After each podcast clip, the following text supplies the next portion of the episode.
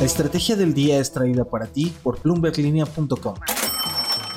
Muy buenos días. ¿Qué podemos esperar de la inflación en octubre y también de la temporada de reportes financieros al tercer trimestre? En asuntos de gigantes tecnológicos, Amazon ya está preparando a su ejército navideño y Uber está desempolvando un viejo plan sobre su auto sin conductor. No olviden hacer clic en el botón de seguir de este podcast y activar la campana para que ustedes cómodamente puedan recibir la alerta de un episodio nuevo cada mañana. ¿De qué estamos hablando? ¿Qué está pasando con la inflación en México? El viernes conocimos el dato al cierre de septiembre y como ustedes recordarán, la semana pasada dejábamos la pregunta abierta a si veríamos que efectivamente alcanzó su pico o comenzó a bajar. Bueno, pues por ahora se queda estancada. Estamos en el limbo. La inflación actualmente se ubica en 8.7% anual. Queda prácticamente igual al nivel que vimos al cierre de agosto. Lo que no sabemos es si para el próximo dato que sepamos esta va a volver a subir o efectivamente va a comenzar a bajar. Si ocurre esto último, entonces sí se cumpliría ese pronóstico que veía Banco de México respecto a ver el pico en el tercer trimestre. Pero recordemos también que en el Banco Central Mexicano esto ya lo ven en el cuarto trimestre, lo recorrieron. Por ahora, dejémoslo en posiblemente. Ahora, lo que nadie pone a debate es que ese 8.7% que vemos sigue siendo lo más alto que hemos visto en 20 años. Y lo que sigue siendo un factor de preocupación no es la inflación general, sino la subyacente, la que elimina los precios volátiles y es la que Banco de México mira más de cerca para decidir sobre la tasa de interés, si encarece o no el costo del dinero. La subyacente fue de 8.28% anual. Sigue al alza, porque fue mayor a la que vimos al cierre de agosto cuando estaba en 8.05% anual. Lleva 22 meses subiendo, casi dos años. ¿Y qué podemos esperar en octubre? Inicia la recta final del año, el cuarto trimestre, y los analistas sí están viendo una moderación respecto a septiembre. Por ejemplo, la encuesta Citibanamex, que considera la opinión de 35 bancos y casas de bolsa, está viendo que la inflación general anual al cierre de mes baje al menos a 8.6%. La subyacente es así, la siguen viendo subir. Recordemos que esto sucede en parte también por el aumento en el precio de los alimentos y en un momento en que el gobierno mexicano junto a un grupo de empresas buscan congelar los precios de 24 productos de la canasta básica que monitorea Profeco, el PASIC 2.0. Sigue estando por verse el resultado de esta iniciativa. Temporada de reportes. Ahora sí, inicia de lleno la temporada de reportes financieros de las empresas del periodo julio-septiembre, el tercer trimestre del año. Los analistas e inversionistas van a estar atentos a las expectativas de las compañías al cierre de año y a partir de esto también veremos estimaciones a los precios objetivo de las acciones hasta el 2023. Palabra clave, recesión.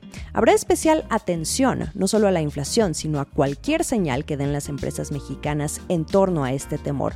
Brian Rodríguez, analista de Monex le dijo a Bloomberg Línea que es en esta temporada de resultados trimestrales cuando se empiece a ver la recesión económica, principalmente durante la mitad de 2023 también, donde vendrán retos importantes para las empresas. Pero para otros analistas consultados, como Valentín Mendoza de Actinver, aún no hay suficiente evidencia de que finalmente se haya alcanzado el punto de inflexión de la inflación, mientras que la profundidad y la duración de la recesión económica aún no son seguras. Pero para eso esperan ansiosos estos reportes financieros para medir las aguas en cómo van sintiendo las empresas al consumidor, la demanda, el alza en los costos, el gasto y finalmente el sentimiento que tienen frente al entorno macroeconómico.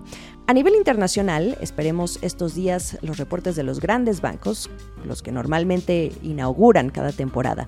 Y en el caso específico de México, la atención también estará en la rentabilidad, las utilidades y también la deuda, ahora que hay un alza en las tasas de interés y no se sabe hasta cuándo finalice este ciclo alcista. Esto es el dato del día.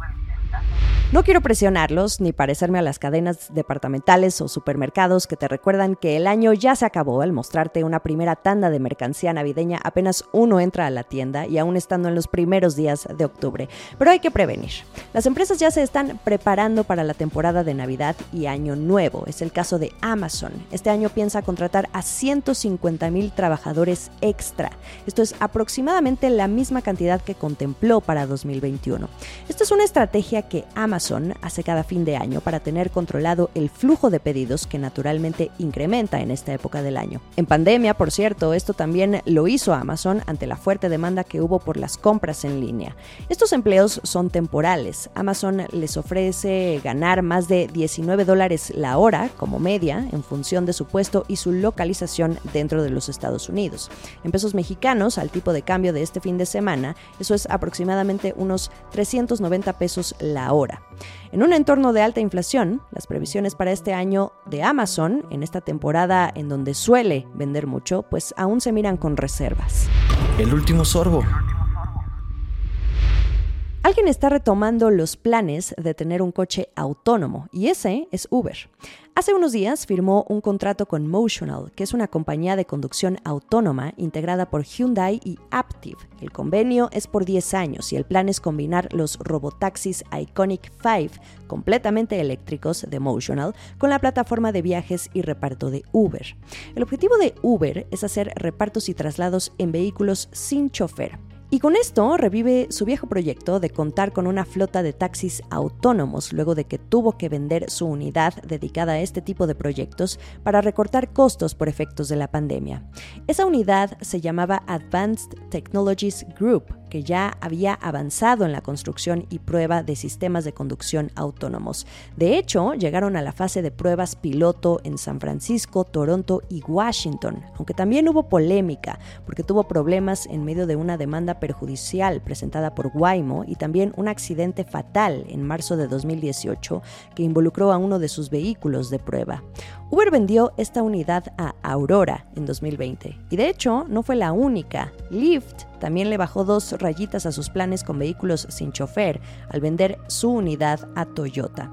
En fin, Uber vuelve a la jugada. Se supone que empezaría a prestar servicios de transporte sin conductor a finales de 2022 en Estados Unidos. Iniciamos la segunda semana de octubre. Esta semana también conoceremos las minutas de la última reunión de política monetaria de Banco de México. Atentos a las señales sobre la conducción de la tasa de interés. Que sea un gran día para todos, lo menos frío posible. Nos leemos el resto del día por bloomberglinea.com y también en Twitter arroba la estrategia MX. Esta fue la estrategia del día, escrito y narrado por Jimena Tolama, producido por Arturo Luna y Daniel Hernández. Que tengas un día muy productivo.